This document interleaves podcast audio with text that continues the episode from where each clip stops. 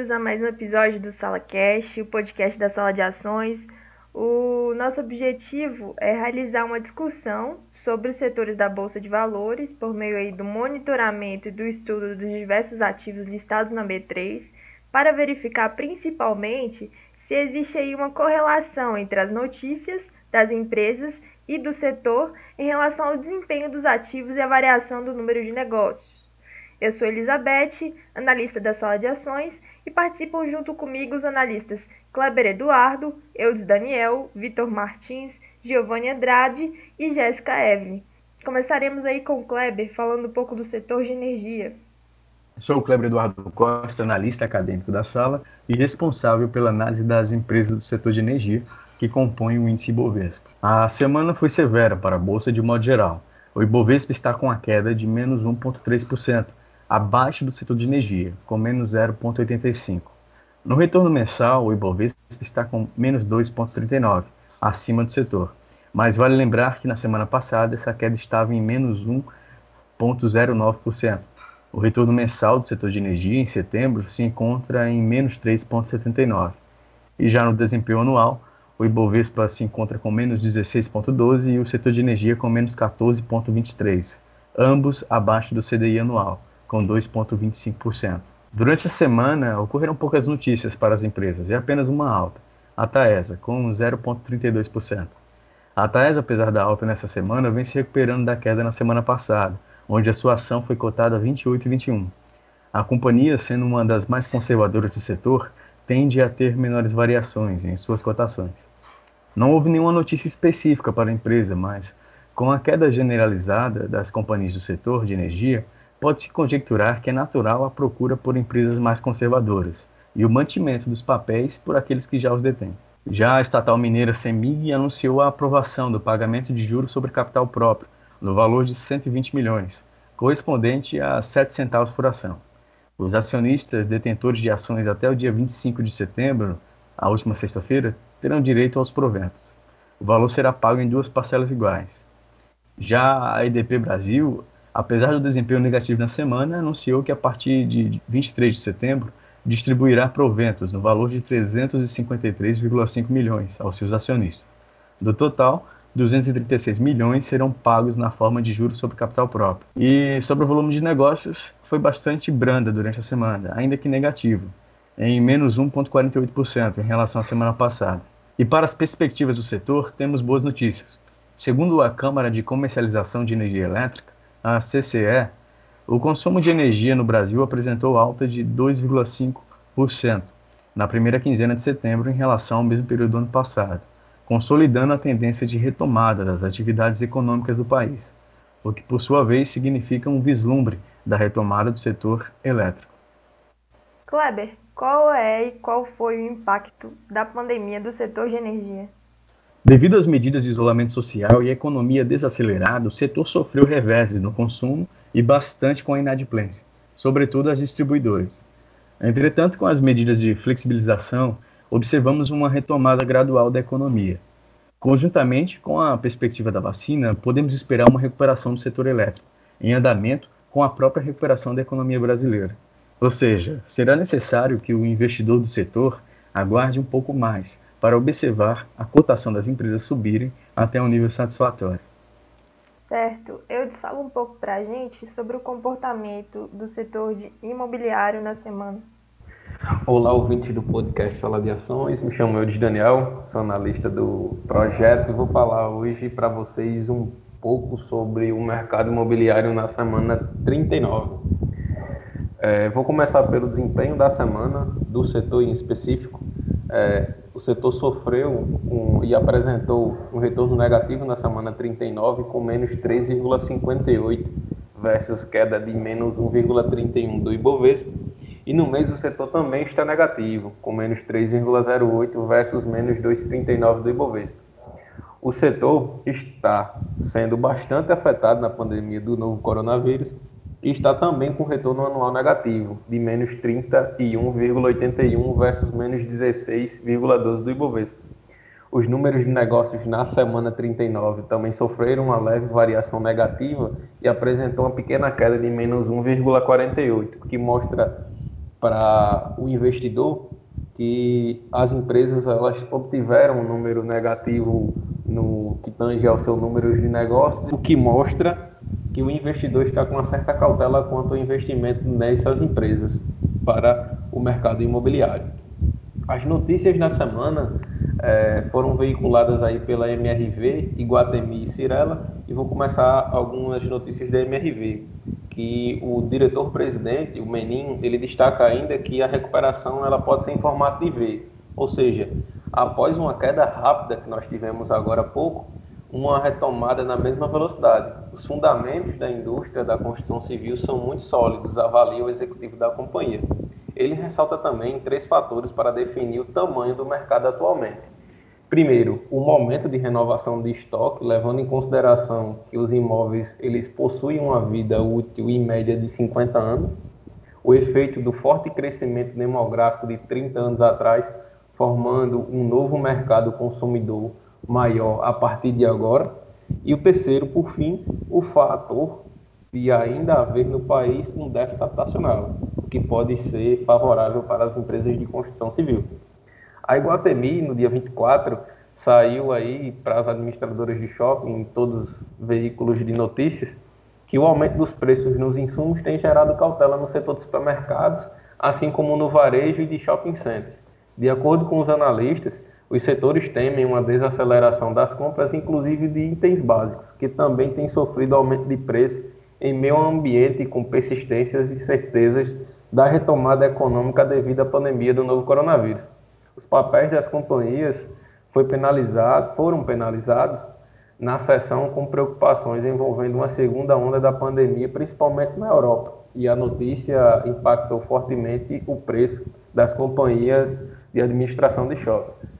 Mas uma notícia que saiu sobre a Cirela que a Cure, que estreou aí na segunda-feira, no dia 21, com, a, com volatilidade, inclusive durante todo o dia, porém fechou em alta com 1,18 o preço foi fixado aí em 9,46 no fechamento da segunda-feira, após atingir uma queda aí de cerca de 6,74 no início, assim que abriu o pregão. Eudes, como você já disse, o setor imobiliário ele foi bastante afetado pela pandemia, certo? Uh, como estava o comportamento do, desse setor em 2020, antes da pandemia de Covid-19? Bom, o ano de 2020, ele começou com expectativa né, de estabilização e crescimento da economia, diante do cenário de reaquecimento do setor demonstrado em 2019. A melhora do ano passado ela foi causada aí pela junção de alguns fatores socioeconômicos e de incentivos governamentais. É, podemos destacar alguns como a captação imobiliária, muitas imobiliárias é, entraram no mercado e nós vemos hoje aí os, os pedidos de IPOs de algumas subsidiárias de algumas construtoras, o crescimento também de lançamento de imóveis em todo o país, com as construtoras lançando os novos empreendimentos, a aquisição de novas rodovias para as administradoras de rodovias e construção e o lançamento de novos shoppings em todo o Brasil.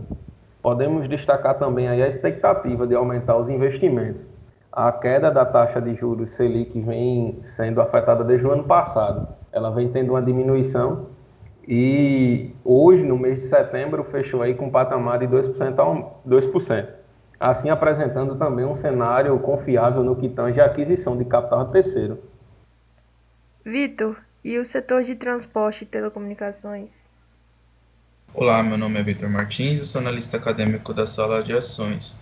Bom, o setor de transporte e telecomunicações nessa semana 39 apresentou uma queda semanal de menos 3,20% e também acumula uma queda anual de menos 26,15% contra os menos 16,12% do Ibovespa.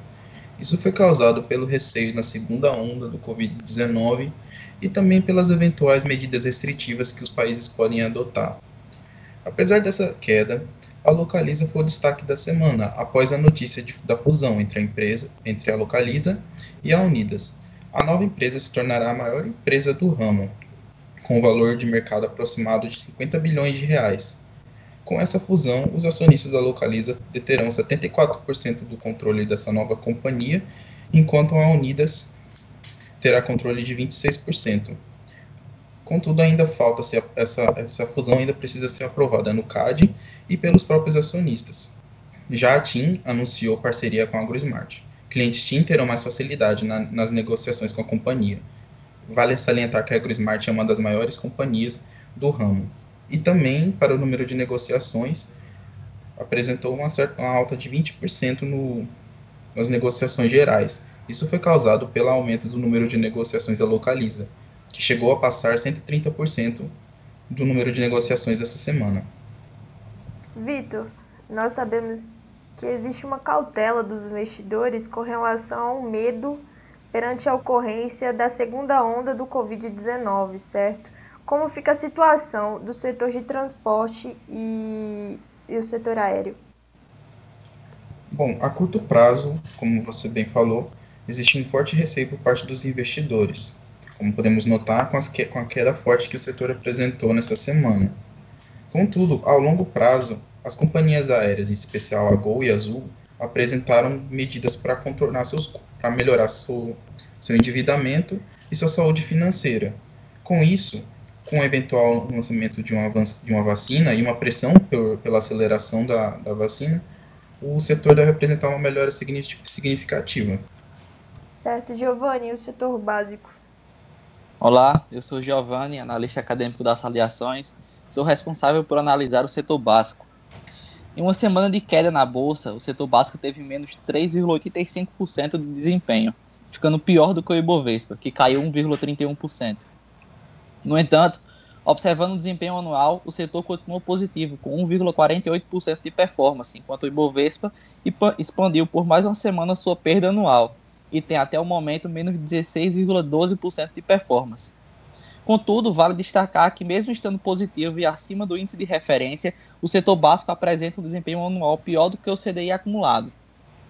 Quanto aos destaques da semana, a Sabesp teve um melhor desempenho, com mais 1,77% de performance, e foi a única empresa do setor que ficou positiva. O bom desempenho da empresa se deve à notícia de que a diretoria da companhia será trocada. Segundo fontes do Valor Econômico, o diretor Paulo Massato que se opõe à privatização da Sabesp está de saída. Com isso, os investidores voltaram a acreditar na privatização da empresa. Também durante essa semana, a CSN, que prepara seu IPO da CSN Mineração, divulgou projeções de resultado para esse ano. A empresa prevê terminar o ano com um EBITDA de, EBITDA de, de 9,75 bilhões de reais, bem acima da expectativa média do mercado, que projetava 7,5 bilhões de reais no EBITDA de 2020. No entanto, a notícia não foi suficiente para impactar positivamente no desempenho da companhia. Acontece que todas as exportadoras de commodities recuaram na semana devido às incertezas sobre a economia global. O temor de uma segunda onda de casos de coronavírus na Europa fez com que os preços das commodities caíssem durante a semana, impactando negativamente o desempenho das empresas do setor básico. Além disso, a Ultrapar e a Raizen, subsidiária da COSAN, estão disputando a compra de uma refinaria da Petrobras no Paraná. De acordo com o valor econômico, a diferença entre as ofertas das duas companhias foi de aproximadamente 10%, e uma nova rodada de propostas será aberta em outubro. Durante a semana, o número de negócios do setor variou pouco, com a queda de 2,57%. No entanto, a variação entre as, as, empresas foi bastante heterogênea. Por exemplo, a Braskem e a CSN tiveram as maiores altas no número de negociações, com mais 21,78% e mais 18,01%, respectivamente. Por outro lado, a Gerdau reduziu 27,69% o número de negócios. Giovanni, quais são as perspectivas aí do setor básico perante as incertezas da retomada da economia mundial? Quanto às perspectivas para o setor, vale destacar que as empresas do setor básico são muito impactadas pelo preço das commodities. Então, o desempenho futuro dessas empresas dependerá principalmente da evolução dos casos do coronavírus no mundo. Caso de fato ocorra a segunda onda forte da doença na Europa e seja necessário fazer outro fechamento da economia, a tendência é de que os preços das commodities caiam e assim prejudiquem o desempenho dessas companhias. No entanto, caso isso não ocorra, a expectativa é de que a retomada da economia mundial continue demandando por commodities, assim impactando positivamente para essas empresas. Jéssica, e o setor de consumo? Sou Jéssica Evelyn e analista acadêmica da sala. Hoje trarei um levantamento do que aconteceu essa semana no setor de consumo. Com um retorno semanal de menos 1,6%, Esta é uma performance pior do que a semana passada. O setor acumula uma performance, uma performance anual acima do Bovespa, está com menos 16%. O setor de consumo performa abaixo do CDI. Em relação às notícias, as ações que mais influenciaram a carteira na semana, com destaque a Qualicorp, que foi o maior retorno entre as empresas analisadas, iniciou cotada a 37,10 e fechou a semana a 33,25. Uma notícia impactante para a Rádio Brasil, com um retorno semanal de 0, menos 0,17%, a Raia pretende seguir com seu plano de abertura de 249 lojas por ano. A Rádio Brasil aposta em uma estratégia chamada online para offline para criar um novo conceito de farmácia. Apesar do retorno semanal e anual negativos, a JBS está visando melhorar a sustentabilidade de sua cadeia de valor e apostar no desenvolvimento do bioma brasileiro. A JBS se comprometeu a monitorar os fornecedores indiretos das áreas próximas à Amazônia até 2025 e criou um fundo filantrópico com a intenção de investir na conservação e restauração florestal, bem-estar das comunidades locais e o desenvolvimento científico e tecnológico. A JBS pretende doar até 500 milhões nos próximos 10 anos. Jéssica, como a retomada do varejo físico pode afetar o setor de e-commerce no setor de consumo? A retomada do varejo físico não significa que a adoção ao e-commerce diminuiu. As vendas e-commerce só, que só cresceram desde o começo da pandemia e teve pico de quase 80% em maio e desde então segue em alta. Desde a última semana de junho, o varejo digital se mostra constante, com crescimento de 60% maior do que a primeira semana no ano. Os especialistas esperam que os consumidores que fizeram a primeira compra online durante a pandemia mantenham o mesmo hábito após o relaxamento da quarentena. Por fim, Vitor, fala um pouco sobre o comportamento em geral dos setores do Ibovespa na semana 39. Bom, a performance geral, a performance geral da semana ficou em menos 2,62%, frente ao menos 1,31% do Ibovespa e o 0,04% do CDI. Já no retorno anual, os setores, de forma geral, apresentaram uma queda de menos 14,46%, frente ao menos 16,12% do CDI, com as piores quedas da semana sendo o setor imobiliário, transporte e básico e apenas o setor básico é o setor que está tendo resultados positivos no ano. Já a nossa carteira Top 5, que é composta pelas cinco melhores empresas de, de cada setor, fundamentada pelos princípios de Benjamin Graham, tivemos também uma performance negativa na semana, de menos 1,85%, mas ainda assim mantemos uma performance melhor do que a performance geral dos setores e o índice Bovespa, com uma queda de menos 10,03%, frente a um CDI acumulado de 12 meses de 3,58%, nesse, nesse cenário, na nossa carteira top 5, nós temos o setor básico e o setor de consumo positivos, com uma performance anual de 0,83% e 1,04%, respectivamente. Bom, gostaria de agradecer, então, mais uma vez aos nossos analistas pela apresentação e agradecer a você, ouvinte, por ter nos acompanhado no nosso sétimo episódio do Sala Cash.